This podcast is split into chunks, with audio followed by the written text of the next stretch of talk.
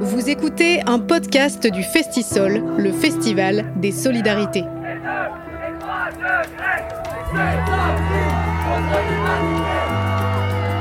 Les podcasts du Festisol, les solidarités dans vos oreilles.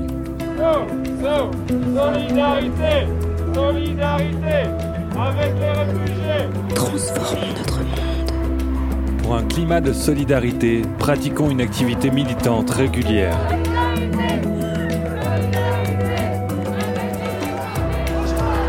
Les podcasts du Festisol, À l'écoute des solidarités.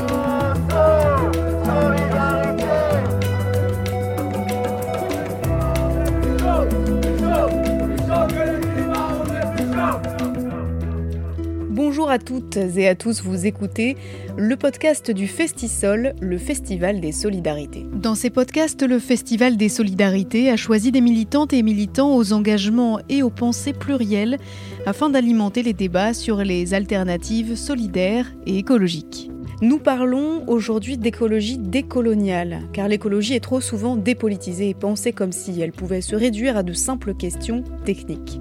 Or, la lutte pour la préservation du climat et de l'environnement ne peut se concevoir en dehors de toute réflexion sur les questions de domination coloniale et raciale. Destruction de la nature et des systèmes et systèmes d'oppression sociale ont toujours été très étroitement liés. La crise écologique et les changements climatiques sont le produit d'un système injuste construit autour de multiples rapports de domination et les solutions que l'on peut y apporter doivent donc être pensées avec les populations impactées et non contre elles. Partout sur la planète, certains territoires sont exploités et pollués au profit des classes dominantes et au mépris du bien-être de celles et ceux qui, qui vivent et qui les peuplent. À la fin des années 70, ce constat que les populations racisées et les groupes minorés étaient beaucoup plus affectés par les pollutions a permis l'émergence du concept de racisme environnemental. Aux Antilles, par exemple, où le pesticide chlordécone, dont on connaissait pourtant les effets nocifs sur la santé, fut utilisé pendant plus de 20 ans comme pesticide sur les plantations en Guadeloupe et en Martinique, contaminant la terre et les eaux de ces îles avec des conséquences sanitaires désastreuses. Alors on va aborder toutes ces questions euh, de racisme environnemental, mais aussi d'écologie décoloniale, c'est-à-dire la réponse militante et politique qu'on peut avoir face à ce racisme environnemental, avec nos deux invités. Euh, Canel Fourdrinier, vous êtes euh, militante décolonialiste et écologiste également, chargée de communication du collectif martiniquais des ouvriers agricoles empoisonnés par les pesticides et notamment par le chlordécone. Bonjour à vous.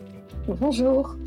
Fatima Wassak, vous êtes porte-parole du Front des mers et vous êtes également l'autrice euh, de l'ouvrage euh, La puissance des mers qui a été euh, publié en, août, dernier. Pardon. Vous êtes politologue de formation et vous êtes, également très présente aussi dans les médias pour expliciter ce que cela veut dire, cette nouvelle puissance politique qu'est la puissance des mers. Bonjour à vous. Bonjour. Alors justement, euh, Fatima Wassak, vous, euh, vous êtes euh, dans une... Vous êtes dans un rapport à, la parole politique où justement vous décloisonnez un peu euh, toutes ces questions euh, de racisme systémique, euh, voilà, ce qui se passe dans les quartiers populaires, la présence de la police dans les quartiers, mais aussi la question de l'écologie, la place de, des maires dans le quotidien, voilà, toutes ces questions, vous les liez entre elles et ça produit un discours qui est extrêmement puissant. Peut-être pour vous une première question, qu'est-ce que, qu'est-ce que ça veut dire pour vous l'écologie décoloniale, euh, vous qui êtes euh, tant sur le terrain et qui avez euh, les mains dans le cambouis, si je puis dire? Oui, alors c'est, effectivement du, fait d'avoir, je pense, effectivement les, mains dans le cambouis. c'est pas tant moi qui lis les questions, c'est plutôt le fait que je, je, pars de, réalité de violence, de discrimination, d'oppression. Et, euh, et, ces réalités, elles sont complexes. Et elles peuvent être lues euh, de différents points de vue, euh, plusieurs dimensions peuvent être euh, mobilisées, la question écologiste, la question antiraciste, la question féministe, la question anticapitaliste. Voilà, donc c'est parce que je pars du réel et du concret que, de fait, pour moi, les choses sont, sont, sont toujours liées. et alors, pour ce qui concerne l'écologie euh, décoloniale, en réalité, euh, c'est effectivement une, une, réaction par rapport à quelque chose de, de, de très concret, une oppression, une violence. Euh, je le dis souvent, ça, ça paraît très minime, mais c'est le fait d'imposer de, de, la viande dans l'assiette des enfants en maternelle à la cantine. Euh, et c'est bien par rapport à, à, à, cette situation très concrète que j'ai vécue dans dans ma vie personnelle en fait, qui euh, qui a qui, qui, qui, comment dire, qui a été expérimentée avant tout par mon enfant. Euh, c'est par rapport à cette situation très concrète que, euh, en, réaction, bah, j'ai été obligée, en réalité, avec d'autres euh, femmes, d'autres mères, obligée de, de, réfléchir en fait à, à, à une façon, à une manière, à une politique pour éviter que nos enfants soient ainsi pris dans des conflits d'autorité, que nos enfants tout simplement puissent grandir heureux, puissent bénéficier d'un repas équilibré de manière concrète, mais plus, plus, plus généralement, puisse être, puisse être tranquille et puisse être euh, heureux. Qu'ils aient accès aussi à une alimentation décarnée, c'est-à-dire à une alimentation végétarienne euh, qui, euh, qui, voilà, qui, pose problème en fait dans beaucoup d'établissements scolaires. On dirait que ça, ça, vient un peu taper dans des, dans des sortes d'évidence qu'un repas équilibré c'est fait avec de la viande et c'est pas c'est pas tout à fait comme ça que vous vous le pensez. Bah parce qu'en fait en réalité euh, si ça vient taper euh, comme comme vous dites euh, c'est parce que en fait en réalité c'est beaucoup plus idéologique que ce qu'on croit c'est-à-dire que ça paraît comme ça très anodin et en réalité, voilà, il y a énormément d'enjeux politiques et idéologiques qui sont qui se cachent derrière. Enfin, tout ça pour dire quand même que l'écologie décoloniale telle que je la perçois moi, c'est vraiment quelque chose qui part de, situations très concrètes et, de situations où on est euh, euh, obligé de réfléchir à autre chose en fait, parce que ce qui existe, euh, les, réponses qui existent aujourd'hui, euh, bah, ça ne marche pas et ça, ça participe de, des violences que subissent euh, nos enfants. C'est ça que je voulais dire. C'est que c'est pas si théorique que ça. C'est pas euh, une réflexion théorique sur bah, qu'est-ce que c'est l'écologie aujourd'hui et dans quelle mesure nous on peut apporter notre petit notre petit grain de sel ou de sable. Je me souviens plus de l'expression exacte, mais en tout cas dans quelle mesure on peut être le poil à gratter en fait de tout ça. C'est pas du tout ça. C'est vraiment voilà, on a des situations discriminatoires, violentes, oppressives, et on essaie de s'en sortir en essayant de bricoler, bricoler autre chose. Et si j'insistais sur cette histoire de, de, de viande à la cantine, c'est pour dire que voilà, c'est pas, c'est rarement des choses très révolutionnaires en fait, euh, l'écologie décoloniale, mais comme en réalité euh, l'antiracisme euh, aujourd'hui politique et puis le, féminisme aussi qu'on peut qualifier d'antiraciste ou de décolonial. C'est souvent, voilà, ça part de choses très très concrètes et encore une fois qui, qui relèvent en réalité de, d'enjeux idéologiques. Alors clairement sur la, la, question de la cantine, de la viande à la cantine, ben, j'ai tout simplement été confrontée au racisme structurel et à l'islamophobie de manière plus précise à l'école. C'est-à-dire considérer déjà que euh, nos enfants, dès lors qu'on leur impose de la viande dans l'assiette, bah, bah c'est pas grave. Voilà, c'est pas grave. Et sinon pas de repas équilibré à la cantine, bah c'est pas si grave que ça. Euh, ça participe de ce que j'appelle la désenfantisation euh, de nos enfants, c'est-à-dire que nos enfants sont pas considérés comme des enfants. Et, et, et, et ce que ça traduit aussi, c'est la, la non-considération euh, de, de, de, ce que nous sommes en tant que parents, en tant que mères, c'est-à-dire euh, euh, nos enfants sont désenfantisés et nous, nous sommes euh, disqualifiés, délégitimés, voire même déshumanisés. C'est-à-dire qu'on n'a pas notre mot à dire finalement sur ce que mangent nos enfants, alors même que c'est ce que c'est ce que je dis beaucoup dans, dans le livre. On les a portés, on les a allaités, c'est nous qui sommes en charge de l'essentiel de l'éducation, de la transmission. Mais tout à coup, pour l'institution, en particulier l'éducation nationale, mais l'institution en général, euh, la nourriture servie à midi à nos enfants toute la semaine quasiment, bah ça nous concerne pas. On n'a pas, on n'a pas on n'a pas de notre mot à dire euh, là-dessus. C'est même pire que ça, Fatima Wassak, puisque euh, si ma mémoire est bonne, cette histoire de viande à la cantine, c'est aussi une manière. Euh, enfin, il y a eu un sous-entendu, parce que vous dites il y a des, idéologies qui se cachent, mais il y a aussi des discours qui se cachent. Et cette histoire de, repas végétariens à la cantine, ça a été décrié aussi par certains hommes et femmes politiques en disant oh là là, ça c'est encore l'islam politique qui demande à ce qu'il y ait des repas végétariens. Euh, parce que euh, en fait leurs enfants ne mangent pas de porc. Et donc c'est une atteinte à la laïcité parce qu'il y a eu ce discours-là en fait qui n'avait absolument rien à voir avec la choucroute, mais, mais qui s'est imposé. C'est ça que vous vouliez dire quand vous disiez qu'il y a des, des, idéologies qui se cachent un peu derrière ces histoires très triviales en fait et très concrètes de euh, on, on, parle juste de repas équilibrés. Absolument. Mais alors, effectivement, ce que je dois, ce que je dois, ce que je dois dire quand même, c'est que ce n'est pas porté que par euh, des hommes et des femmes euh, politiques, des personnes qui sont euh, militantes dans des organisations politiques.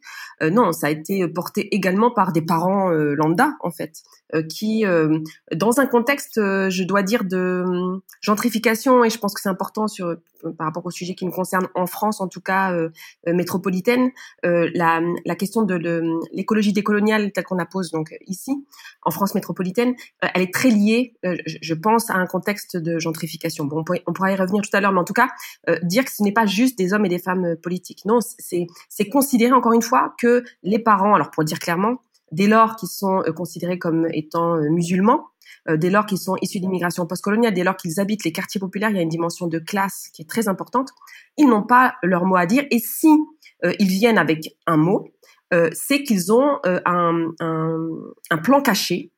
Euh, alors, euh, pour ce qui me concerne, effectivement, comme vous l'avez dit, moi, ce que je voulais, c'est pas que ma fille puisse bénéficier d'un repas équilibré à la cantine euh, euh, voilà, dès, lors que je paye des, des, des impôts, ben, j'ai le droit aussi de bénéficier d'un service public euh, de qualité.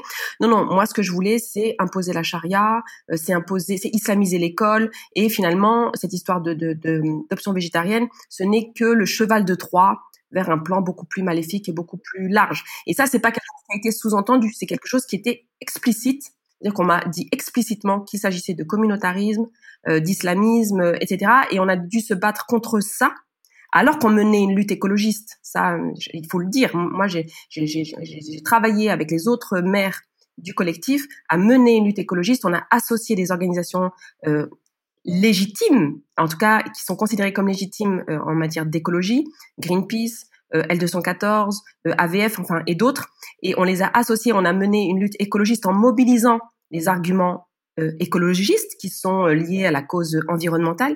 Et malgré ça, on a été euh, réduite, on a été disqualifié, étiqueté communautariste. Et donc, c'est bien dire que il a, fallu lutter contre notre déshumanisation, parce qu'il s'agit bien de déshumanisation, le fait de considérer que nous, parents, ben, on pouvait pas faire se mobiliser pour nos enfants, par amour pour nos enfants, ce n'était pas possible parce que les parents immigrés dans l'imaginaire, dans cet imaginaire-là, un imaginaire colonial, les parents immigrés n'ont pas d'amour pour leurs enfants. C'est pas ce qui les lie à leurs enfants. Et ça, je vous assure, c'est très très fort cette représentation-là. Nous, quand on se bouge, c'est pas pour nos enfants, c'est pour. On a un plan masqué. On a et, ça, c'est une représentation coloniale qui est très puissante. C'est-à-dire euh, euh, ce qui lie les parents noirs, arabes, euh, roms en France ce n'est pas euh, l'amour, c'est euh, un intérêt, euh, les allocations familiales. Et puis, et, puis, cette idée aussi, alors c'est là qu'il y a aussi des humanisations, en tout cas sous-humanisation, cette idée que si on fait des enfants, bah c'est finalement parce que bah voilà, on est des on est des animaux, c'est comme ça, notre religion nous dit de faire des enfants. Il y a, toutes ces représentations là qui jouent à plein et qui font que on, on, on, ne, on ne va pas voir une lutte écologiste comme étant écologiste, comme étant autre chose. Et je vous dis encore une fois, islamiste, communautariste, etc. Et on a dû se battre contre ça. Ça a été d'ailleurs l'essentiel de notre lutte, de notre lutte écologique. C'est effectivement un message très violent à se voir euh, adresser, mais Fatima Wassak, vous parliez de déshumanisation. Alors peut-être euh, euh, Canel Fourdrinier sur cette question-là, puisque vous, comme vous êtes militante et spécialiste notamment de la question du chlordécone, le chlordécone c'est ce pesticide qui a été euh, très largement euh, utilisé jusque dans les années 90 et qui est responsable euh, de, nombreuses, de nombreuses maladies on parle euh, peu ou pas, hein, je pense que pas est, quasiment le mot qui convient. donc ça concerne surtout la Guadeloupe et la Martinique et celles et ceux qui ont été le plus en contact avec ce pesticide, ce sont les ouvriers, les ouvrières que l'on envoyait euh, faire le, sale boulot d'une certaine manière, puisque euh, ils ont travaillé, ils et elles ont travaillé sans aucune protection pendant des années et ont bien du mal aujourd'hui à faire reconnaître les maladies euh, dont ils et elles sont victimes. Alors, que cette question justement de la déshumanisation, pour vous, ça a été une porte d'entrée, pas seulement dans le sujet, mais aussi dans la lutte pour visibiliser justement aujourd'hui toutes les victimes euh, qui, euh, souffrent encore du chlordécone et de ses conséquences? Oui, tout à fait. Effectivement, cette notion de déshumanisation, elle a été euh, essentielle dans, la naissance de mon engagement, puisque je suis d'origine martiniquaise et je suis retournée l'année dernière en Martinique pour réaliser un travail d'enquête, notamment sur les conditions d'utilisation des pesticides par les ouvriers et les ouvrières agricoles en contexte post-esclavagiste. Et euh, plus que du chlordécone, en fait, il est question euh, de plus de 60 produits phytosanitaires qui ont été utilisés dans les cultures euh, de bananes des années 1970 jusqu'à nos jours. Et l'ensemble de ces produits phytosanitaires ont été manipulés au moins jusque dans les années 80 par les ouvriers agricoles euh, à main nue, sans aucune protection, donc sans masque, sans gants, sans bottes, sans combinaison adaptée, c'est-à-dire dans un mépris total des règles de droit édictées par le Code du travail, notamment en matière d'hygiène et de sécurité. Est-ce qu'à cette époque-là, on savait déjà que le chlordécone était dangereux oui, tout à fait. En fait, la nocivité du chlordécone, euh, elle était euh, de notoriété publique dès les années 70 euh, et même dès l'année 1968, puisque la commission d'études des produits toxiques avait rendu un avis défavorable à l'autorisation de mise sur le marché du chlordécone en 1968. et en 1975, il y a eu un des plus gros scandales environnementaux euh, des États-Unis des années 70, avec justement euh, une usine qui fabriquait du képone, donc une spécialité à base de chlordécone, qui a euh, déversé des tonnes de chlordécone dans la rivière James d'Opwell. Et donc, ça a donné lieu à une intoxication aiguë des travailleurs et des travailleuses qui produisaient cette molécule avec ce qu'on nomme le syndrome du Képone, qui se traduisait par des tremblements, euh, par euh, des troubles euh, neurologiques, par une, des atteintes de, des fonctions hépatiques, du système reproducteur. Et donc, la nocivité du chlordécone était de notoriété publique à tel point que les autorités états-uniennes ont interdit sa production, sa distribution, sa vente et son utilisation euh, sur le territoire américain dès 1977. En 1979, euh, l'OMS classe le chlordécone comme cancérigène euh, probable. Et en dépit de tout ça, la France a quand même accordé des autorisations provisoires de mise sur le marché aux béquets, qui sont du coup des descendants de maîtres esclavagistes et qui concentrent la sole bananière et qui sont à la tête des syndicats de planteurs et qui étaient aussi les distributeurs exclusifs de ces spécialités à base de chlordécone parce que les béquets ont fait un lobbyisme extrêmement important pour bénéficier de ces autorisations en dépit de la nocivité euh, des spécialités à base de chlordécone qui aujourd'hui polluent nos terres pour jusqu'à 700 ans selon le profil des sols. Donc on est face à un drame sanitaire, social et aussi économique parce qu'aujourd'hui il y a des pêcheurs qui se retrouvent privés euh, du droit de pêcher dans les eaux côtières euh, proches du littoral, ce qui représente un véritable manque à gagner pour eux. On a aussi euh, une diminution de la population de poissons parce que c'est un repro toxique, c'est un mutagène, c'est un perturbateur endocrinien, c'est un produit cancérogène on a le taux euh, record de, cancer de la prostate avec euh, des cancers de l'utérus, des cancers du sein, euh, des maladies endocriniennes, des leucémies, vraiment une myriade de maladies, mais qui sont pas uniquement dues au chlordécone, mais plus à un effet cocktail qui résulte de la synergie en fait de, toutes les, les, substances actives qui ont été employées dans les bananeraies, dans les champs de canne à sucre et dans les champs d'ananas en fait. Et donc toute cette violence, finalement, elle reproduit des logiques de domination qui sont héritées de l'époque esclavagiste dans la mesure où on a une minorité dominante blanche composée de descendants de maîtres esclavagistes qui ont réduit en esclavage des ouvriers agricoles de la banane jusqu'en 1974 parce que l'esclavage n'a pas été aboli en, 1848 comme la France aimerait à le faire croire. En tout cas, euh, officieusement, ça n'est pas le cas. Et on a une minorité dominante blanche qui a contraint euh, une majorité de personnes racisées, notamment issues de l'immigration indienne post-esclavagiste, et des personnes afrodescendantes à sacrifier leur capital vital pour faire fructifier leur capital économique.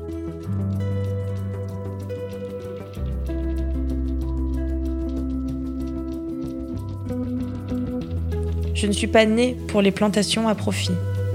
Je ne suis pas né pour fabriquer la mort. Je suis né fort du ventre des tempêtes marines. Je suis né pour briser à coups de pierre dure la carapace tenace de nos faux paradis.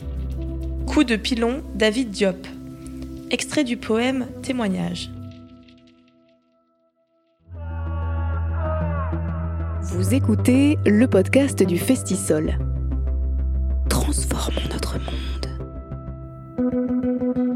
Alors, ce qui est intéressant dans votre travail, Canel Fourdrinier, c'est que vous mettez aussi en avant euh, que toute cette histoire euh, dont, vous venez de nous parler est non seulement l'objet d'un tabou aujourd'hui, alors euh, on en reparlera aussi avec vous Fatima Wassak, parce qu'il semblerait tout de même qu'il y ait une sorte de marmite de la colonisation sur laquelle le couvercle est quand même encore bien scellé et qu'il y a un tabou, un impensé qui fait que euh, euh, il n'y a aucune réaction de la part des pouvoirs publics. Alors, euh, vous en parlez aussi, vous avez un blog sur Mediapart, notamment Canel Fourdrinier, dans lequel vous, vous abordez cette question-là.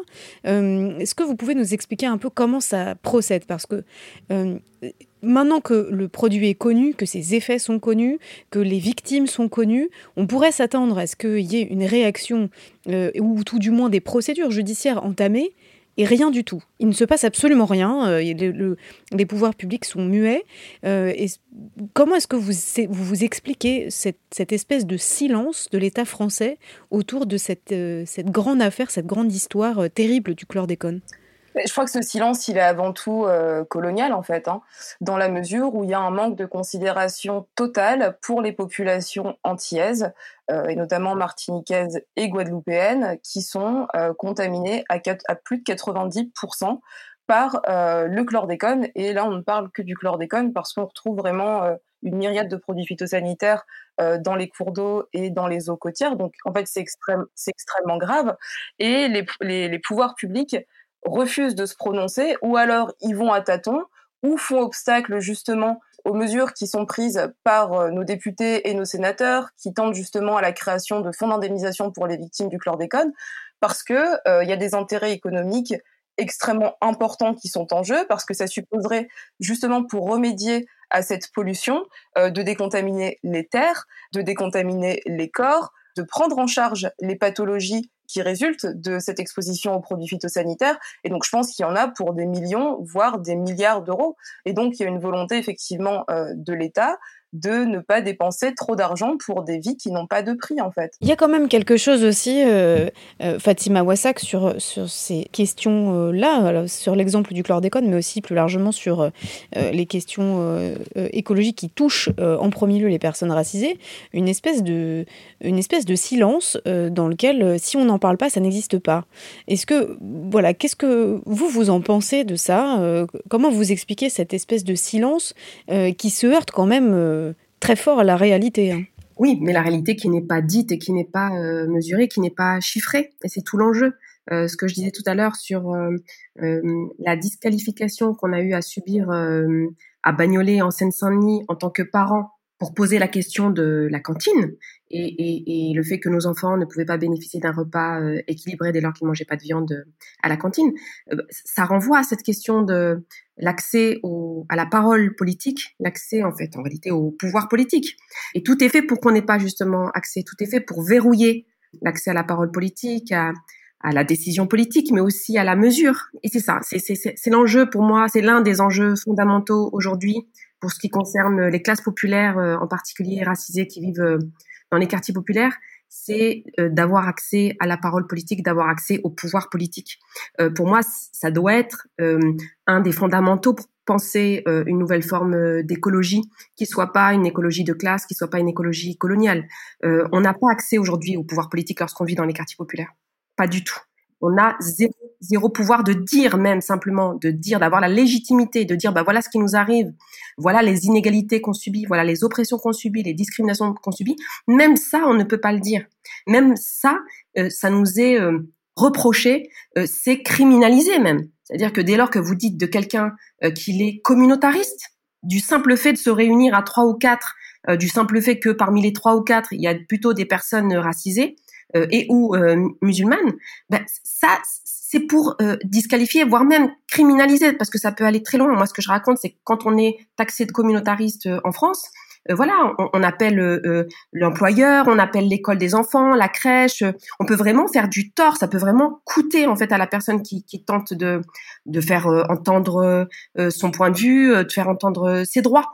Donc donc c'est bien ça le problème. C'est-à-dire voilà, posons déjà la, question de l'accès au pouvoir politique, posons la question des entraves euh, et du verrouillage dans, l'accès au pouvoir politique. Et, pour moi, euh, voilà, c'est encore une fois, c'est fondamental et, on y travaille. Par exemple, avec une organisation euh, comme le Front de Mer, c'est ce qu'on essaie de faire c'est exister politiquement. Tant qu'on n'existera pas politiquement, on pourra pas poser, euh, euh, faire entendre nos voix en fait tout simplement et, participer au débat euh, politique et, et, médiatique. Canel Fourdrinier, comment faites-vous de votre côté dans votre propre combat pour exister politiquement, pour reprendre les mots de Fatima Wassak Eh bien, je crois que pour exister politiquement, il faut prendre la parole. en dépit de, enfin, à défaut d'attendre qu'on nous la donne, et c'est ce que j'ai fait avec euh, Jérémy et Annabelle, qui sont deux personnes avec euh, lesquelles euh, je milite, avec lesquelles j'ai co-réalisé un documentaire qui, se nomme Décolonisons l'écologie.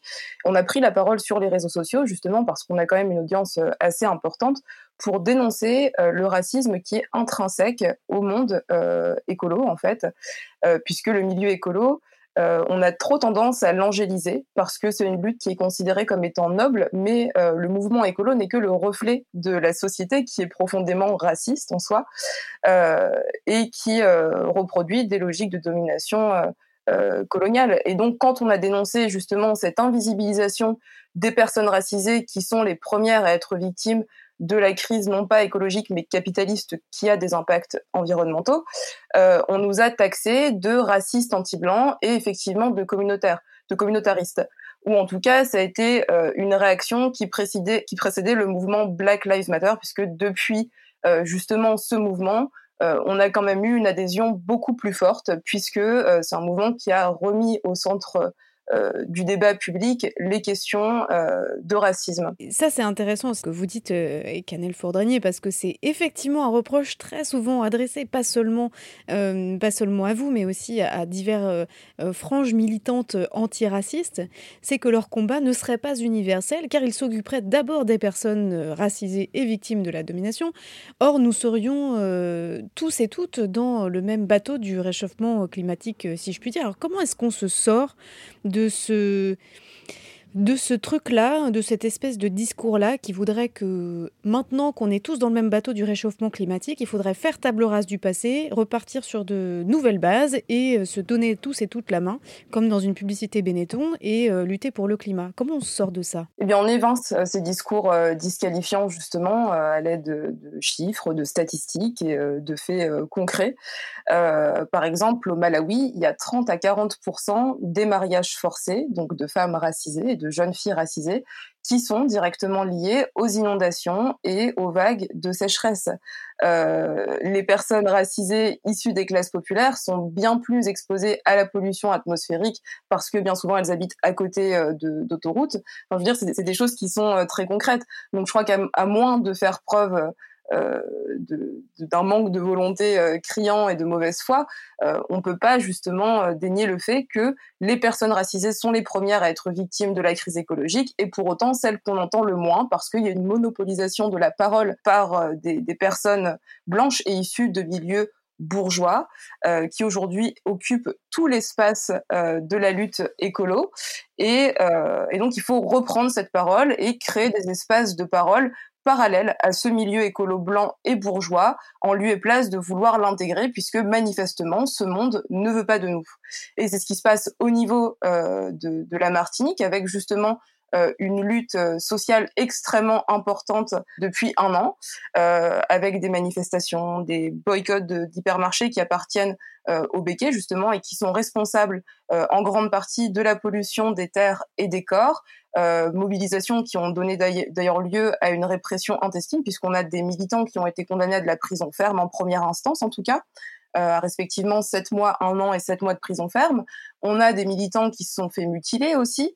Euh, donc il se passe des choses extrêmement graves et cette parole a de plus en plus d'écho néanmoins dans le milieu écolo parce que ça fait quand même plusieurs mois qu'on s'échine à dénoncer tout ça et il y a quand même des oreilles qui sont réceptives à ce discours. Donc j'ai l'impression que les choses tendent un peu à changer. Ça commence tout doucement à évoluer peut-être, mais euh, est-ce que le, risque, ce n'est pas non plus de se retrouver avec un discours qu'on peut entendre aussi dans certains mouvements écolos, ou pas écolos d'ailleurs forcément, euh, mais qui est euh, celui-ci, de dire réglons les problèmes écologiques et du climat, comme ça les migrants resteront chez eux, et puis chacun restera chez soi. Et ça, c'est un discours qui donne pas du tout de place à une équité ou une égalité des droits, à une réflexion aussi sur la réparation des dommages causés. Enfin, voilà, c'est une, espèce de discours qui se veut anti-indigéniste, qui se veut aussi faussement généreux et qui vient dire aux, personnes qui sont victimes encore aujourd'hui de, de, de, ces, de ces problématiques-là,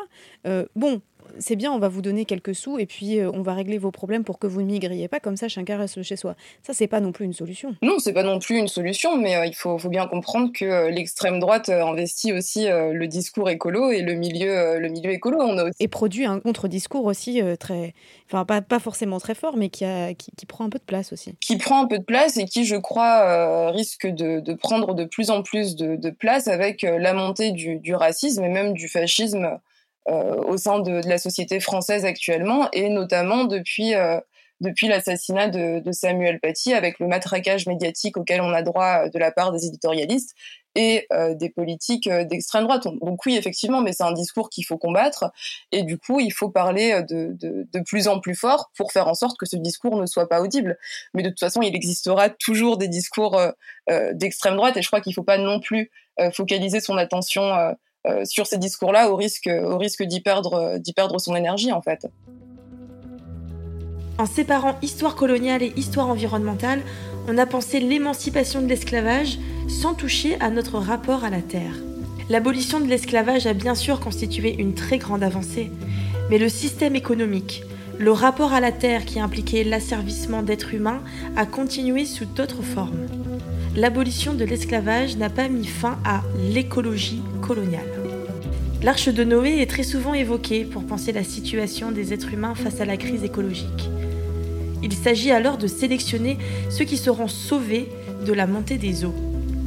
Cette sélection est extrêmement violente et laisse à l'abandon l'immense majorité des humains. Ce qu'il advient à l'intérieur de ce navire, de cette arche, importe peu. On ne se soucie pas de la manière dont les survivants vont vivre ensemble.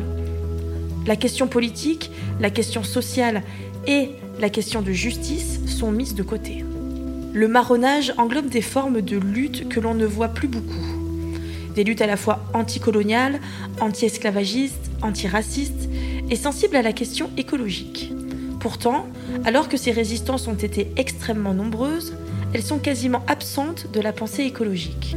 Les appels à sauver le climat sont peut-être rassembleurs, mais ils ne disent rien sur le fait que cette crise écologique est le produit d'injustices de rapports de domination et de l'exploitation de la nature par une minorité de personnes et de multinationales qui en ont tiré profit.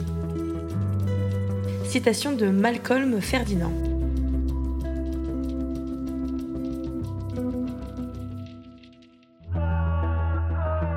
Vous écoutez un podcast du Festisol, le son des alternatives. Fatima Wassak, sur cette question justement de, de, ce qui est un discours légitime euh, dans l'espace public ou, qui ne l'est pas, euh, comment est-ce que vous justement vous avez fait pour déjouer ces pièges de la délégitimation du discours? Je disais en vous présentant, vous êtes, politologue hein, de formation, donc euh, vous connaissez quand même un peu, et même plutôt très bien, les rouages de, de ces discours politiques. comment vous vous y êtes pris justement pour déjouer tout ça et imposer quand même votre parole euh, dans l'espace public. Il y a le livre, bien sûr, mais voilà, vous avez, euh, vous avez, vous êtes parvenu quand même à, disons, à, dépasser euh, tout ça. Alors évidemment, il y a la question des discours qui est importante, mais c'est surtout la question des luttes qui doivent être menées. Et c'est pour ça que je, commençais par insister sur les luttes concrètes qui partent bien de petites oppressions du quotidien. et, et c'est là-dessus qu'il faut travailler, il faut mobiliser les gens concernés en fait par ces petites choses concrètes. Il faut pas arriver avec des gros sabots euh, de lutte antiraciste, euh, euh anticoloniale, euh, féministe. voilà, ça ne marchera pas aujourd'hui. Mais pourquoi est-ce que ça ne marche pas d'ailleurs? Parce qu'on pourrait se dire, mais justement, les grands mots, les grandes causes, ça mobilise. Alors pourquoi est-ce que ça mobilise moins que le fait de partir du concret? Ben, Tout simplement parce que ces grands mots ne sont pas donc voilà, le féminisme, l'écologie, l'antiracisme, c'est pas des objets neutres ils sont situés sociologiquement. Pour ce qui concerne l'écologie, c'est clairement situé chez les CSP+, plutôt blanches. Donc, quand vous arrivez avec ça, évidemment que vous déclenchez tout de suite des représentations inimaginaires, notamment dans la classe populaire, où on va se, on va considérer que c'est un truc de riche, c'est un truc de, de, de c'est un truc, c'est, c'est du luxe en fait finalement cette, cette écologie, lutte contre le réchauffement climatique, contre le nucléaire, toutes ces questions-là qui paraissent complètement abstraites et déconnectées euh, du quotidien des gens. Euh, qui est, bah, moi je parlais de désenfantisation. Alors j'ai parlé de petites choses, hein, pipi caca, la cantine, c'est des petites choses. Euh, la désenfantisation, c'est aussi le fait que nos enfants peuvent mourir entre les mains de la police et que ça ne suscite rien et, que ça passe comme ça dans l'indifférence générale avec une totale impunité policière et, judiciaire. C'est même pire que ça, Fatima Wassak, parce que là, il s'agit même assez souvent dans le discours médiatique, de supposer que l'enfant l'a bien cherché. Donc c'est bien pire que, de l'indifférence. Oui, absolument. C'est ce que j'appelle donc la désenfantisation. C'est-à-dire que dès lors que cet adolescent a été soupçonné de voler une mobilette, euh, bah, s'il est mort entre les mains de la police, effectivement, il a bien cherché, c'est un délinquant, etc. Et ça, c'est un discours qui existe depuis euh, des décennies déjà, qui a vraiment son fondement dans, dans, dans, dans le racisme structurel qui peut être présent, euh, notamment au sein de la police. mais ce que je veux dire, c'est que voilà, c'est pas que les gens dans les quartiers populaires notamment ne comprennent pas les enjeux environnementaux, écologistes de manière plus large. C'est simplement qu'en fait, le discours avec lequel viennent les écologistes donc encore une fois, qui sont situés sociologiquement, ne leur parlent pas et ils ont bien raison de ne pas l'entendre. Moi, quand je vois euh, débarquer euh, des écologistes, ce que je raconte un petit peu dans le livre aussi, euh, dans un quartier populaire, pour dire alors, au nom de l'écologie, au nom de la cause environnementale, on va nettoyer le quartier. Et venez les mamans, venez les enfants, on va nettoyer le quartier. Et ça, donc, ça s'appelle de l'écologie populaire. de voir ces écologistes qui n'ont jamais nettoyé leur salle de bain de leur vie, voilà, ce sont des femmes racisées de ces quartiers populaires justement qui viennent pour un salaire de misère nettoyer leur salle de bain, de les voir arriver donc avec des représentations hygiénistes des populations qui vivent dans les quartiers populaires, des populations noires, arabes qui vivent dans les quartiers africaines en fait, où ces, gens sont, sont, sont sales, il faut leur apprendre à, à être pro, euh, propres, avec aussi toutes des représentations en termes de démographie. Voilà, c'est des gens, ils grouillent euh, dans les quartiers. Ce que vous disiez tout à l'heure, le, le, le, lien que vous faisiez avec euh, les migrants, ce qu'on appelle aujourd'hui les migrants, les migrantes, en fait, les immigrés, et, et, cette peur démographique en fait euh, africaine euh, de devoir débouler comme ça tous ces noirs, ces hordes de noirs et d'arabes, les, voir débouler euh, en France. Ils sont déjà dans les quartiers et ils sont ils sont trop présents dans l'espace public. Voilà tous ces enfants qui sont là, etc. Il faut leur envoyer la, police pour faire des contrôles aux faciès pour les assigner à résidence. Il y a aussi toute la question de l'assignation à résidence. Voilà, c'est ça l'écologie. Enfin, les écologistes aujourd'hui, faut, faut, faut, faut le dire. C'est pas simplement des grands concepts comme ça, la lutte contre le réchauffement climatique c'est des gens CSP+, blancs qui ont des représentations racistes, coloniales, hygiénistes, qui débarquent dans les quartiers pour, sous couvert de d'écologie, en fait, en réalité, mener des, des guerres de territoire. Et c'est pour ça que j'insistais aussi sur la, question de la, de la gentrification. Et donc, ça ne peut pas marcher. Voilà, la seule chose qui, pourra marcher, c'est la lutte. Moi, ce que je dis, c'est que la lutte, elle coûte très très cher. Je, je vous rejoins tout à fait, euh, Canel, pour dire qu'il faut effectivement des espaces parallèles. Moi, ce que je dis de manière très honnête, c'est que cet espace parallèle, par exemple, le front de mer, on ne l'a créé qu'à partir du moment où on a été dégagé de l'espace majoritaire parce que personne n'a envie de créer un espace parallèle comme ça en soi en se réveillant le matin. C'est euh, c'est la galère de créer un espace parallèle. Euh, on n'a pas d'argent, on n'a pas de réseau, on a très peu de moyens. Et, et, et, et d'ailleurs, euh, le problème ne s'arrête pas parce que vous me posiez la question de savoir comment on avait réussi à déjouer, etc.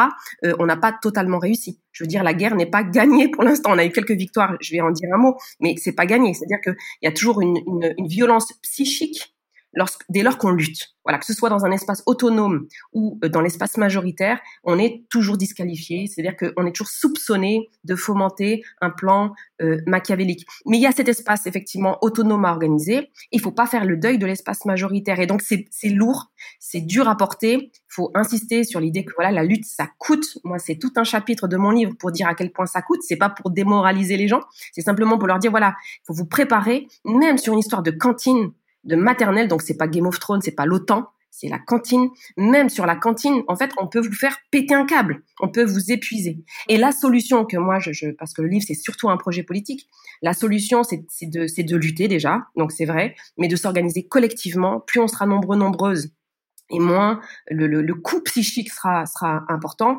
s'organiser politiquement et s'organiser dehors. Voilà, il faut vraiment, vraiment être dans l'espace public, ne pas rester euh, assigné euh, euh, dans nos résidences. Ça, c'est très, très difficile aujourd'hui, puisque tout est fait pour nous, pour nous chasser de l'espace public. Parce ce qui se passe aujourd'hui, c'est clairement ça. C'est on ne veut pas. Vous pouvez exister où vous voulez, donc y compris dans des organisations hors sol, euh, et y compris avec un discours très radical. Ça, à la limite, pourquoi pas? Mais, mais, mais vraiment nous empêcher d'exister dans nos quartiers populaires, en bas de, en bas d'immeubles en fait, d'exister dans l'espace public avec nos enfants, etc., pour créer du lien social, pour parce que ça ne servira à rien de performer comme ça un discours politique radical hors sol, au niveau national notamment, ça ne servira à rien si la masse, donc les gens concernés notamment en termes de, de classe et de race, donc la classe populaire notamment qui vit dans les quartiers populaires, si la masse ne suit pas. Enfin, je veux dire, si on passe pour des gauchistes ou des hippies auprès des gens euh, euh, directement concernés, ça ne servira à rien. Donc, pour moi, la, priorité, c'est ça. C'est vraiment de travailler le territoire auprès des personnes concernées, partir de leurs enjeux, de leurs priorités, même si elles apparaissent comme ça, pas forcément très politiques, justement. C'est pas grave. Faut, faut partir de, de l'ascenseur en panne, faut partir de, de, de, la cantine, faut partir de, du fait que voilà nos appartements sont mal isolés, qu'on n'a pas qu'on n'a pas de place. Alors peut-être que les écolos trouvent ça vraiment euh, euh, bas de gamme parce que c'est sûr que c'est pas le réchauffement climatique, mais c'est pas grave. Nous, euh, déjà, euh, euh, moi, ce que je dis souvent, c'est que la dignité, c'est de protéger ses gosses.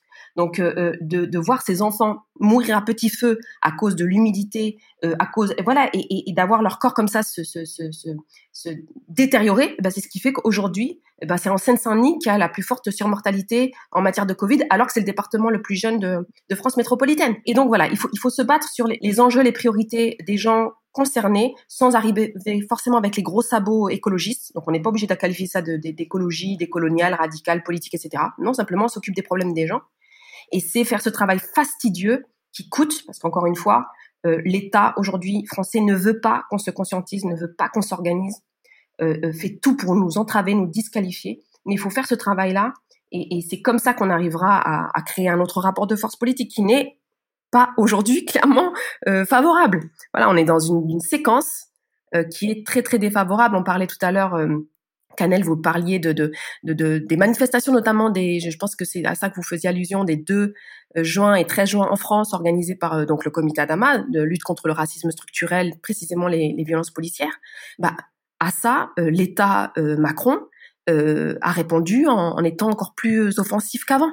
C'est-à-dire que dans d'autres pays, les États-Unis notamment, ben, voilà, on fait un pas, l'État en face, voilà, recule un peu. Euh, en France, on fait un pas, euh, euh l'État euh, avance encore plus et encore plus offensif. Donc euh, là, on est en train de payer depuis la rentrée là de septembre la réaction à ce qui s'est passé en juin. je rappelle aussi qu'à la suite de 2 et 13 juin, et c'est important pour ce qui nous concerne, il y a eu à Beaumont-sur-Oise en juillet, le 19 juillet, une manifestation à l'appel et du comité Adama et d'Alternativa avec un mot d'ordre commun, on veut respirer. Et donc c'était pour la première fois politiquement mise en scène une jonction entre les antiracistes et les écologistes. Et, donc c'est bien le fondement pour moi de l'écologie décoloniale. Et, et ça a été alors mis en scène. J'utilise exprès cette expression pour dire il fallait se donner à voir donc c'était autour d'un événement, autour de personnes qui prenaient la parole, autour d'une manifestation, autour de. Mais derrière ça, il y a évidemment un travail de fond qui est qui est mené, un travail de petites de petites fourmis en fait sur les territoires qui est mené. Et c'est ça qui c'est à ça qu'il faut travailler. Il faut travailler un un projet politique commun. Euh, et, et alors il y a des rapports de force, y compris entre nous. On n'a pas forcément la même culture politique, on n'a pas forcément les mêmes intérêts politiques. Je parle entre écologistes en France et puis euh, antiraciste. Mais il faut pas, faut pas faire le deuil de ce, de ce travail-là, euh, de ce projet politique commun. Même si je, je crois euh, aussi, euh, euh, comme vous, Canel, à, à, à l'auto-organisation évidemment et à l'autonomie. Mais il faut aussi avoir, donc il faut avoir un pied dans l'autonomie, l'auto-organisation. Il faut aussi avoir un pied sur ce qu'on appelle aujourd'hui les alliances de lutte, mais en réalité le pouvoir, le, le projet politique commun. Et c'est, et je pense pour pour finir là-dessus que c'est à ça que que, que répond l'État Macron. Il ne veut pas de ça. Il veut pas de jonction entre les mouvements d'émancipation, les mouvements de libération euh, en France, clairement. Canel Fourdrinier, vous vouliez répondre justement là-dessus? Oui, tout à fait. Je trouve votre, euh, votre intervention euh, très juste à de nombreux égards, euh, Fatima. Euh, je voudrais revenir sur les, les, stratégies de, de, lutte à adopter et le coût qu'elle comporte, le coût émotionnel et psychologique qu'elle comporte. Je crois que une manière extrêmement efficace de lutter, c'est aussi de se ménager des espaces de soins entre nous, parce que le soin est une façon de lutter. C'est une c'est une manière de lutter que j'estime être révolutionnaire, parce que on vit dans un monde en tant que euh, personnes colonisées, ou en tout cas descendants euh, de peuples colonisés, euh, qui sont considérés comme étant indésirables, ce qui emporte un coût euh, mental euh, extrêmement lourd. Et donc lutter contre toutes ces oppressions et faire face justement à une levée de bouclier contre la dénonciation de, de ces oppressions, c'est encore plus lourd et plus impactant psychologiquement. Donc je crois que le, le soin est vraiment primordial au sein de au sein de cette lutte. Ensuite, euh, je trouve qu'effectivement, euh, il y a une infantilisation des personnes racisées et des personnes qui vivent dans les quartiers dits populaires euh, par le, milieu écolo mainstream qui arrive justement avec des concepts extrêmement abstraits comme le réchauffement climatique, etc et euh, qui occulte justement toute la dimension sociale que doit comporter la lutte écologique.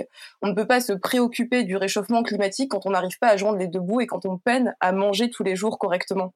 Donc pour moi, il n'y a pas de lutte écologique sans lutte sociale et euh, sans lutte antiraciste, sans lutte antipatriarcale, sans lutte anticapitaliste. Pour moi, c'est un tout justement, parce que la lutte écologique répond euh, à une crise capitaliste qui emporte justement tous ces désastres environnementaux, sociaux, sanitaires et économiques. Donc pour moi, vraiment, la lutte écologique, c'est plus elle englobe beaucoup de luttes et pour moi, ça n'est pas une lutte isolée justement. C'est pas une lutte qui doit être euh, apolitique. Vous disiez tout à l'heure euh, euh l'une et l'autre des choses intéressantes sur ces espaces militants des espaces blancs ou non blancs qu'il est nécessaire ou indispensable de créer puisque euh, il n'y a pas vraiment de, place euh, pour euh, les, questions, euh, disons, antiracistes au sein des mouvements écologistes. Mais alors, est-ce que cette, ce, cette question-là avance quand même un petit peu? Puisque Fatima Ouassak, vous le disiez, il y a quand même des convergences qui se, qui se nouent entre 2018 et les premières marches climat qui ont cordialement ignoré non seulement la marche à Dama, mais également le mouvement des Gilets gilets euh, puisqu'il n'y a pas. C'est posé à côté, bien sûr, des enjeux antiracistes, il ne s'agit pas de comparer les deux, mais euh, tout de même, euh, le mouvement écologiste a quand même un petit peu de mal à s'intéresser à autre chose qu'à lui-même. Et il a fallu faire un effort. Je me souviens notamment de l'occupation d'Extinction Rébellion à Châtelet, où il y a eu exactement la même chose qui ce que décrivait Fatima Wassak, c'est-à-dire un mouvement euh, de, voilà vers une action où il fallait aller nettoyer les camps de migrants de la Chapelle. Bon, euh, ça a fait scandale sur le camp et finalement, euh, finalement, il y a que deux militants qui sont venus et finalement, il s'est rien passé. Donc, bien aussi euh, un moment où tout ceci est inopérant. Alors comment fait-on justement pour... Euh, euh, Est-ce que c'est une question de cohabitation entre mouvements politiques? Est-ce qu'il faut juste essayer pour les mouvements d'écologie, décoloniaux, d'occuper un espace en disant voilà, nous aussi on existe et ce n'est pas à vous de saturer l'espace? Ou est-ce que l'objectif c'est à terme d'arriver à un niveau de respectabilité suffisant pour pouvoir nouer partenariat Voilà, comment est-ce que vous voyez un peu les les horizons stratégiques justement de cet espace-là qui est en cours de création, qui est celui d'une écologie euh, antiraciste et décoloniale? Peut-être euh, Fatima Wassak sur cette question? Oui, alors en termes euh, euh, stratégiques, euh, là, parce qu'on est condamné malheureusement à, à, penser une stratégie euh, au millimètre, parce que bah, c'est la guerre, donc voilà, il faut faire preuve aussi de d'inventivité, il faut aussi pouvoir s'appuyer sur l'histoire de, de, nos luttes, parce que ce sont des luttes qui tombent pas du ciel, y compris lorsqu'on parle d'écologie, on peut s'appuyer sur les luttes notamment de l'immigration, les luttes également de libération anticoloniale. Enfin, c'est aussi euh, une ressource sur laquelle on, peut s'appuyer. Moi, en tout cas, je, m'appuie beaucoup euh, sur ces luttes-là. Euh, et, donc oui, effectivement, en, matière stratégique, moi, je, ne crois plus, je ne crois pas, j'ai jamais cru en réalité, à des espaces autonomes avec une entrée raciale. Ça, ça j'y crois pas du tout.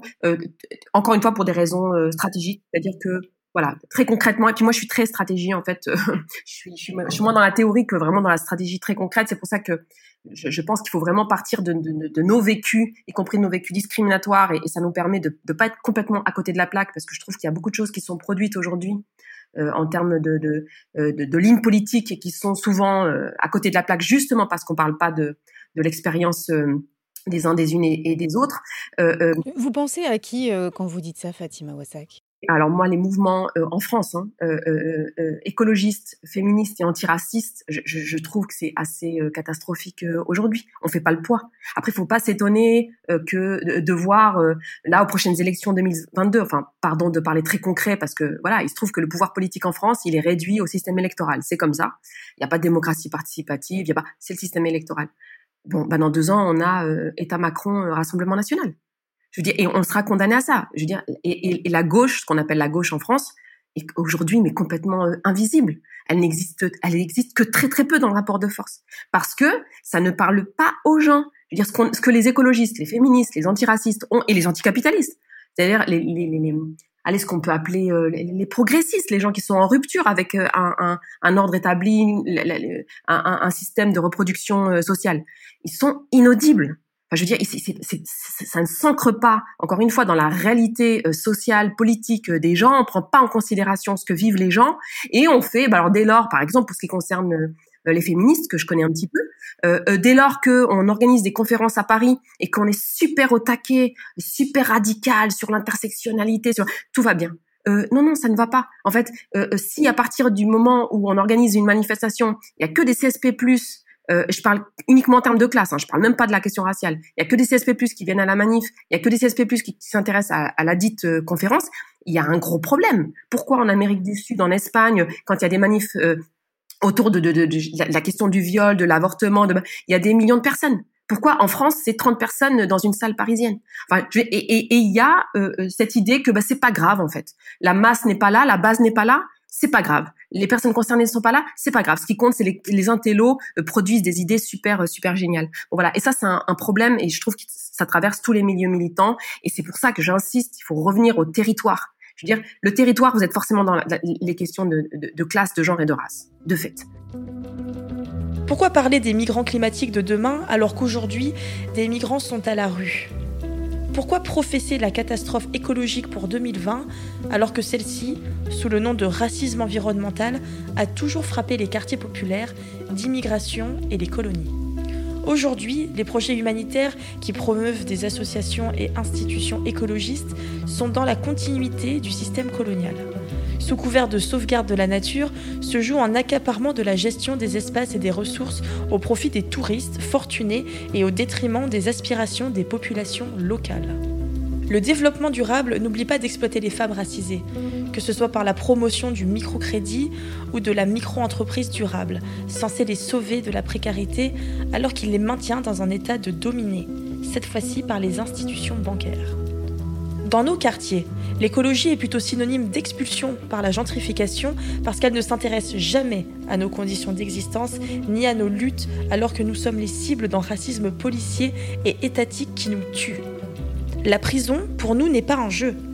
Nous ne sommes vraiment pas dans le même bateau, ou alors certains, certaines sont sur le pont quand nous pourrissons en cale. Tout cela n'est pas le fruit du hasard, mais celui d'un monde, l'unimonde, qui se croit universel et tout-puissant et s'impose aux autres formes de relations avec les vivants, c'est-à-dire à, d'autres mondes qui ne seront jamais réductibles à la diversité culturelle. Tribune Désobéissance Écolo Paris.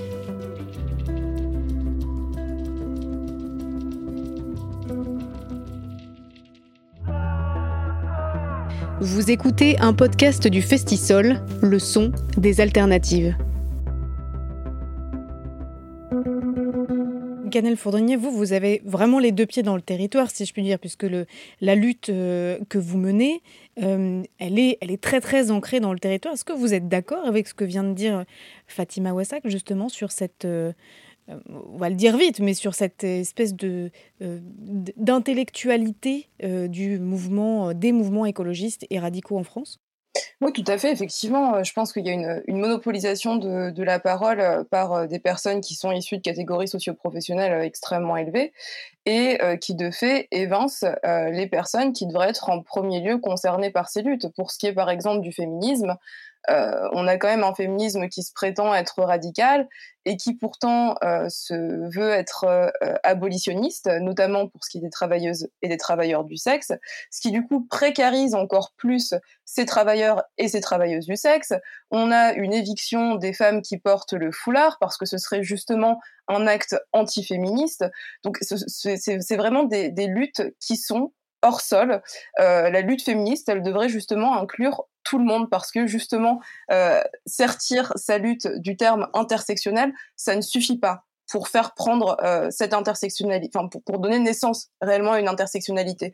Pour ce qui est de l'écologie, euh, il en va de même. Je veux dire, il faut faire un travail de terrain, il faut mobiliser les personnes qui sont en premier lieu concernées euh, par la crise écologique. Et pour ce qui est de la Martinique, par exemple, aujourd'hui, au niveau du collectif des ouvriers agricoles empoisonnés par les pesticides, on a cette population qui est précaire aussi bien au plan sanitaire qu'économique qui se mobilise sans justement attendre euh, des euh, ONG environnementales et sans, attendre des, des, écologiques qui font partie des classes des catégories socioprofessionnelles élevées. Enfin, je veux dire, par exemple, on a euh, Greenpeace qui a implanté en Martinique et qui ne s'est jamais mobilisé, qui ne s'est jamais positionné sur cette question de l'empoisonnement au chlordécone et sur euh, toutes les difficultés que connaissent les ouvriers agricoles empoisonnés par les pesticides.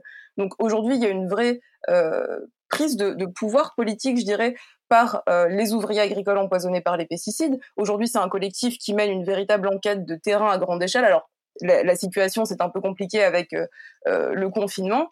Euh, qui a été justement appliqué à la Martinique, qui est d'ailleurs le seul territoire ultramarin concerné par par cette par cette mesure dans un climat politique assez agité depuis depuis un an. Donc, je crois qu'en plus cette mesure de confinement, elle n'est pas tout à fait innocente.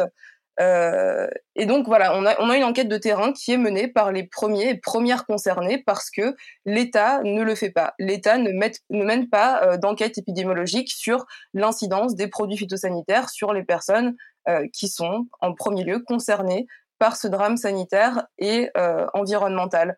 On fait des, enfin, on, prend contact avec des politiques aussi bien à l'échelon martiniquais qu'à l'échelon français avec la représentation nationale, donc les députés et les sénateurs que nous devons normalement rencontrer euh, avec une délégation du bureau du collectif en janvier pour qu'il y ait justement une inscription à l'agenda politique de cette question. Donc c'est pas juste euh, être dans le régime du discours, c'est euh, en fait ce, que, ce que vous dites, c'est que faire de la politique euh, concrètement et militer concrètement, ça veut dire occuper le terrain, c'est-à-dire rassembler des informations, euh, faire le travail d'enquête qui n'est pas fait, mais aussi euh, est-ce qu'on peut l'étendre à, faire le boulot de manière plus générale, c'est-à-dire accomplir un travail social. Euh, je pense à ce que pouvait dire dans, un autre podcast du, du Festisol David Maenda Kitoko, qui est lui aussi militant, lui s'occupe plutôt de, des questions de déforestation en République démocratique du Congo, pays dont il est originaire et, et les réfugiés euh, politiques en France. Et il disait, mais en fait, euh, ce qui mobilise les gens réellement sur le terrain, effectivement, ce ne sont pas les grands discours, mais c'est la solidarité, c'est-à-dire c'est le fait de mobiliser tout, tout, tout le monde autour d'un projet dans lequel les gens sont solidaires les uns avec les autres et ils vont s'entraider pour faire quelque chose ensemble. Est-ce que vous seriez d'accord l'une et l'autre pour dire que c'est une bonne porte d'entrée et que c'est ça en fait faire de la politique euh, radicale, c'est-à-dire c'est occuper le terrain, certes avec une idée politique derrière la tête, mais voilà, c'est faire le boulot d'une certaine manière. Canel Fourdrinier peut-être? Oui, tout à fait. Effectivement, c'est faire le boulot et, euh, faire corps aussi. Euh, là, au niveau du collectif, on a des, des, mesures très concrètes qui sont mises en place justement pour remédier aux, problématiques que, que, connaissent les ouvriers agricoles, parce que ce sont des gens qui touchent une retraite qui, qui oscille entre 200 et 700 euros pour les plus chanceux et les plus chanceuses, alors même qu'on vit euh, sur un territoire où le coût de la vie est en moyenne 30% plus élevé euh, qu'en France pour ce qui est en tout cas des denrées alimentaires. Donc ça passe par des aides alimentaires. Euh, on a mis justement en place un programme d'aide alimentaire au cours du premier confinement avec la Croix-Rouge et euh, le, la population des ouvriers et des ouvrières agricoles était euh, un public privilégié pour bénéficier de cette action. Là, on, on doit faire face à des situations euh, économiques euh, vraiment euh, désastreuses avec des ouvriers et des ouvrières qui doivent partir en France pour justement euh, se, se, voir prodiguer des soins dans le cadre des pathologies dont ils elles sont affectées et n'ont pas les moyens pour payer ces billets d'avion. Donc du coup, on organise des levées de fonds. Et d'ailleurs, il y a une cagnotte qui a été ouverte au bénéfice du collectif des ouvriers agricoles empoisonnés par les pesticides. On est aujourd'hui à quasiment 10 000 euros. C'est insuffisant, certes, mais il nous faut justement euh, remédier aux problèmes très concrets que connaissent les ouvriers et les ouvrières agricoles. C'est une manière vraiment, euh, je, pense, qu'il n'y a pas de plus efficace en tout cas pour, euh, pour lutter contre, contre tout ça. Fatima Wassak, est-ce que cette façon de, de faire le boulot, tout simplement, et d'occuper euh, le terrain de manière concrète en, partant aussi des besoins primaires, hein, tout simplement, pouvoir se nourrir, pouvoir s'instruire, instruire ses enfants, avoir un toit au-dessus de la tête et du chauffage là où on dort, ce qui est quand même la définition minimale de, d'un état de non-pauvreté, eh bien est-ce que tout, ce, tout ceci, c'est aussi une manière de de répondre euh, au discours euh, dominant, notamment au discours de l'État, qui est euh, de l'État c'est mieux que les gens ce dont ils ont besoin et donc met en place des politiques un peu toutes faites, les, quartiers prioritaires de la ville, les zones d'éducation prioritaires, et apporte une sorte de réponse institutionnelle à ce qui ne serait qu'un problème technique de mauvaise répartition des richesses ou de mauvaise répartition des aides sociales notamment. Est-ce que faire le boulot en s'intéressant vraiment euh, au plus près à ce dont les gens ont besoin, c'est justement une manière de, j'allais dire, de renverser la vapeur, finalement. Et, euh, et, de dire, voilà, les réponses institutionnelles, elles vont pas, et elles pourront pas aller parce qu'elles font semblant de s'intéresser à ce dont les gens ont besoin, mais en fait, c'est fait avec le filtre colonial sur les yeux. Oui, mais en même temps, il n'y a pas que, que hum, ce, ce, ce, décalage entre euh, l'intérêt des gens et, et, ce que peut proposer euh, l'État, ce que peuvent proposer les institutions. Euh, je, je, reviens sur le terme que vous avez employé, cette notion d'intellectualité. Il y aurait d'un côté des questions intellectuelles et puis de l'autre des questions très concrètes, très primaires, etc. Moi, je, je, je, je, je refuse en fait cette cette cette dichotomie, cette cette ce rapport-là en fait entre d'un côté l'intellect et puis de l'autre euh, euh, les choses plus primaires euh, parce que c'est pas c'est pas la réalité tout simplement dans les quartiers populaires c'est pas vrai on s'occupe pas que de choses dites primaires considérées comme primaires dans le livre que vous citez tout à l'heure la puissance des mers moi je parle de liberté fondamentale par exemple de la liberté de circuler dans l'espace public. Bon, bah ça c'est pas un truc primaire les libertés publiques. Euh, Lorsqu'on parle d'assignation à résidence, le fait qu'on soit assigné à résidence, c'est la question des libertés fondamentales. Donc c'est pas simplement se nourrir, se euh, euh, se vêtir, etc. Il y a aussi, on, a, on, pense aussi euh, des questions très intellectuelles, très théoriques, très philosophiques dans les quartiers populaires. La question de la spiritualité, par exemple, la question de la dignité. La question de la dignité, c'est pas quelque chose de primaire, c'est une question philosophique, éthique, politique très fondamentale, considérée comme fondamentale. Donc non, il n'y a, a, pas d'un côté l'intellect, on va dire, et puis de l'autre côté le primaire. Non, en réalité, c'est la guerre. Voilà, c'est ce qu'il faut dire. C'est-à-dire qu'il y a, y a d'un côté pour ce qui nous concerne, une écologie de classe, mais il faut la, la, la, la, qualifier du coup, écologie de classe ou écologie euh, coloniale. Et, c'est important de qualifier, surtout lorsqu'on qualifie euh, l'écologie qui peut nous intéresser davantage euh, d'écologie décoloniale par exemple ou d'écologie antiraciste. Bon, on peut pas considérer que d'un côté il y a juste écologie point et en fait, cette écologie, bah, elle fait pas assez l'effort de s'intéresser aux besoins primaires des gens, aux, choses concrètes, etc. Et puis de l'autre côté, nous, on serait le petit poil à gratter. Euh, pour répondre à votre question, euh, prolonger un petit peu la question de stratégie que vous posiez tout à l'heure, moi, je pense qu'il faut sortir de ce truc-là, en fait. Se dire que nous, euh, habitants notamment des quartiers populaires en France, de classe populaire et plutôt issus d'immigration postcoloniale, mais la dimension de classe, encore une fois, elle est, elle est primordiale, la, la question de la classe ouvrière. Nous, il faut qu'on puisse avoir cette ambition, il faut qu'on prétende à cette ambition de proposer un projet politique global sur les questions euh, euh, concrètes primaires comme sur les questions intellectuelles, théoriques, euh, nobles, etc. Un projet politique global.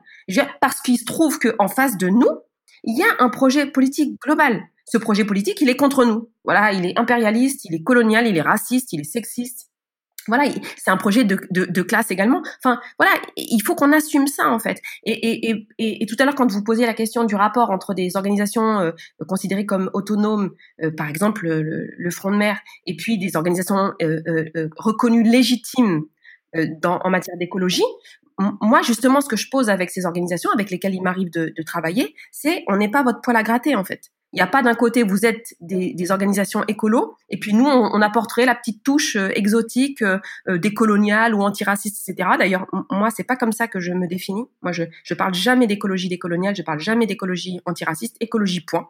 Parce qu'il n'y a pas de raison qu'on soit avec nous, qu'on se tape les, les adjectifs qualificatifs et qu'en face, bon, en fait, on est simplement un générique.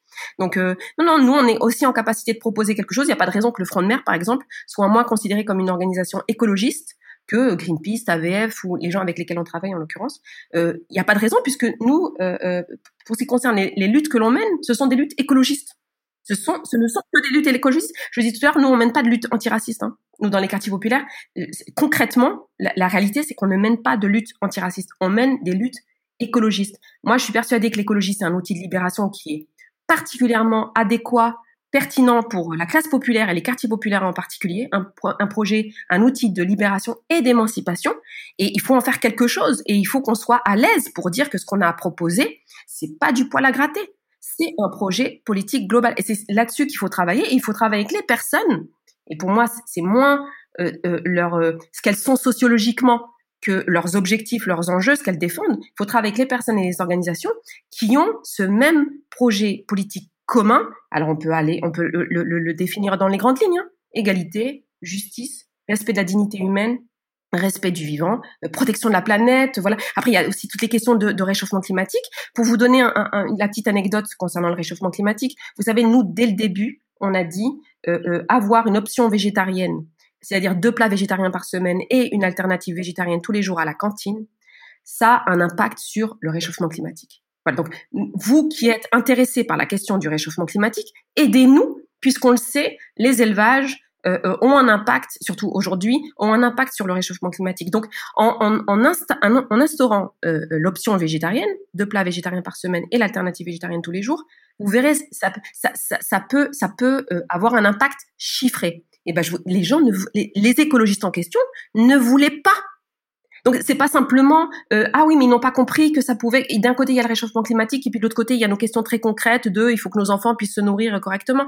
Non non là pour le coup on avait le même euh, objectif euh, euh, qui était le réchauffement, la, lutte contre le réchauffement climatique. Et pourtant ils ne nous ont pas entendu. Pourquoi? Pas simplement parce qu'ils sont sourds et aveugles à, à, à ce que l'on est, à nos revendications. Non, c'est ce que j'ai dit tout à l'heure. Il nous parce qu'il s'agit d'un rapport de force politique. Il s'agit d'une lutte que ces écologistes-là mènent qu'entre nous, encore une fois, dans un, dans un contexte de gentrification. C'est-à-dire qu'ils ne voulaient pas que nous, donc parents, mais en réalité habitants euh, des quartiers populaires, de manière plus générale, ils ne voulaient pas que nous puissions avoir accès à la parole politique, à l'analyse politique, à la décision politique, tout simplement. Donc, et c'est ça qu'il faut avoir en tête. C'est pas simplement euh, une incompréhension, euh, une, une non prise en compte de certaines, de certains enjeux, de certaines considérations. Non, non, c'est aussi une guerre idéologique, une guerre politique qui est, menée. Et là-dessus, voilà, il faut qu'on joue notre rôle et notre rôle, eh ben, il est ambitieux. C'est une organisation politique à même de répondre, voilà, aux enjeux écolos, féministes, antiracistes, voilà, de manière totale. Canel Fourdrinier, sur cette euh, question-là, je, je vous laisserai probablement le mot de la fin car euh, malheureusement l'heure euh, tourne mais euh, est-ce que vous êtes sur la même la même ligne je dirais c'est-à-dire refuser de servir de disons de, de hochet radical dans, dans le champ global des organisations militantes euh, écologiste et, féministe.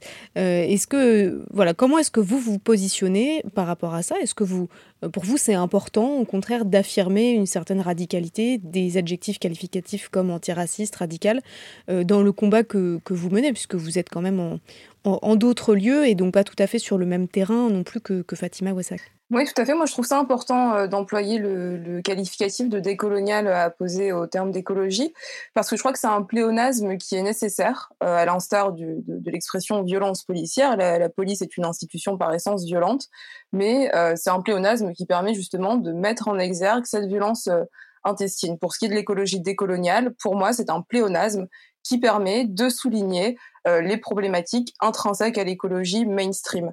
Donc effectivement, l'écologie, comme je l'ai dit, sans lutte des classes, sans lutte antiraciste et euh, sans lutte antipatriarcale et anticapitaliste, pour moi, c'est pas de l'écologie en fait. Mais donc du coup, le fait d'employer le terme de d'écologie décoloniale, ça permet de souligner euh, cet, cet englobement de, plusieurs luttes. Et pour rebondir sur l'opposition entre l'intellect et le concret, je trouve ça également très juste parce que effectivement, ce sont des luttes politiques qui ont vocation, au-delà de répondre à des problèmes de manière concrète, à nous restituer notre humanité, à nous restituer notre dignité et euh, notre accès aux droits et aux libertés fondamentales. Violette, est-ce que vous me permettez juste de dire un petit, un petit mot? Allez-y, bien sûr. Je vous en prie, allez-y, Fatima Osek. Évidemment, euh, Canel, je, parlais bien de la stratégie parce que la question qui était posée, c'est euh, une question de quelle stratégie, en fait, pour notamment les organisations, les militants, les militantes. Moi, je parlais bien du point de vue du front de mer dans le projet stratégique du front de mer. Je sais bien que dans d'autres espaces, il peut être stratégique, même tactique, pour être encore plus dans le détail, de, de, de mobiliser cet adjectif décolonial ou antiraciste, évidemment, ne serait-ce que par exemple à l'université. Et à un moment donné, à l'université, en termes de, parce que la question des savoirs, c'est important, l'accès aux savoirs, c'est important, le fait de pouvoir dire, bah voilà, là, c'est un espace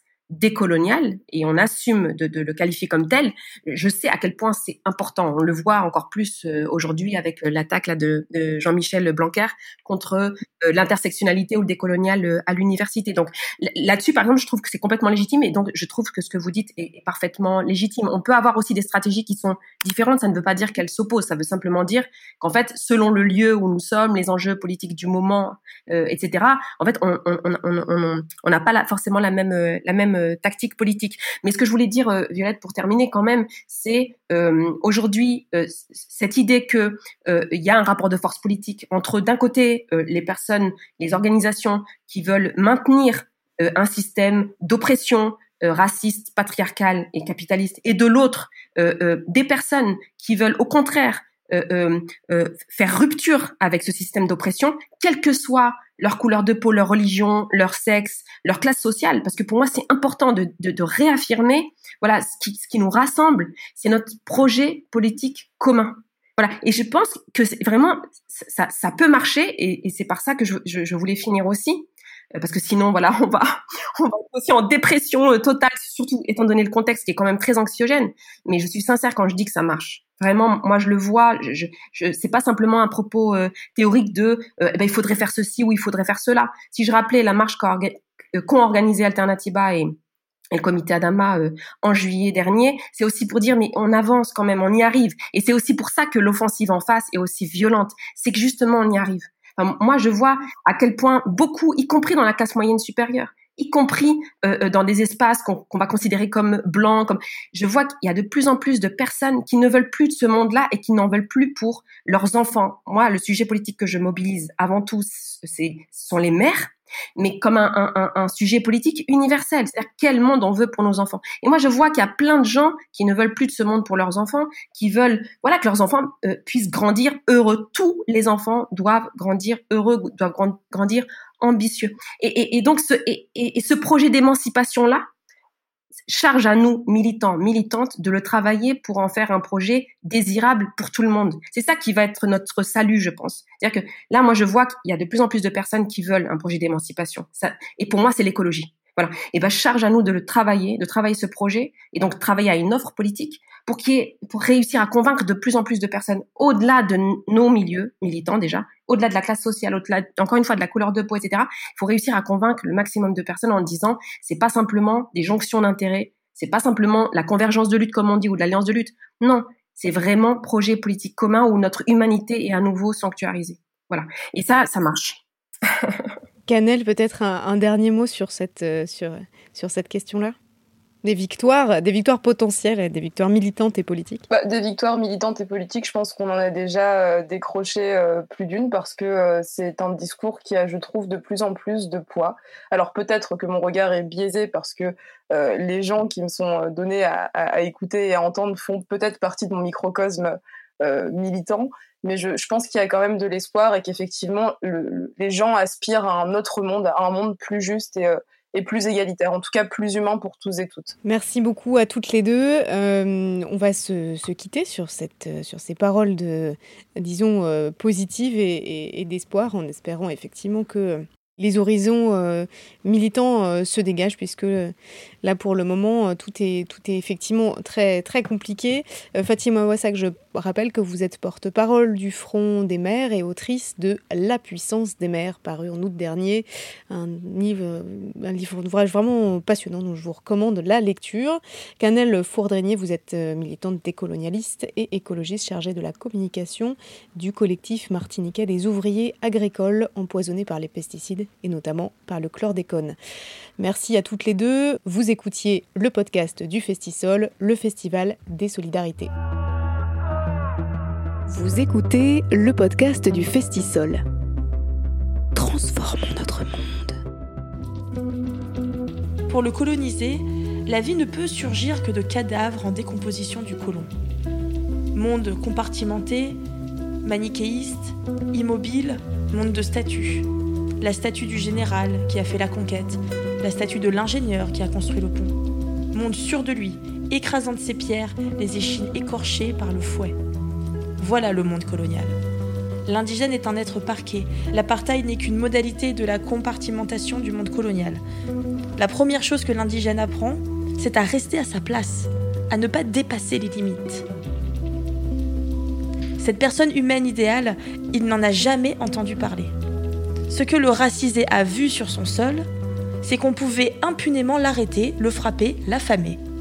Et aucun professeur de morale, jamais, aucun curé, jamais n'est venu recevoir les coups à sa place, ni même partager son pain avec lui. Pour le racisé, être moraliste, c'est très concrètement faire taire la morgue du raciste, briser sa violence étalée, en un mot, l'expulser carrément du panorama. Les damnés de la terre de Franz Fanon.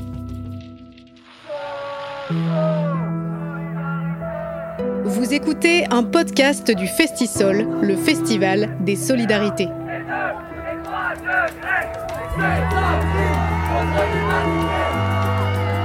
Les podcasts du Festisol, les solidarités dans vos oreilles.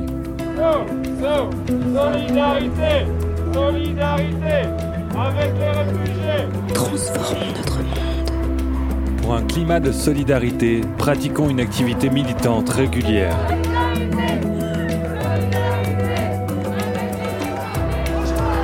Les podcasts du Festisol à l'écoute des solidarités.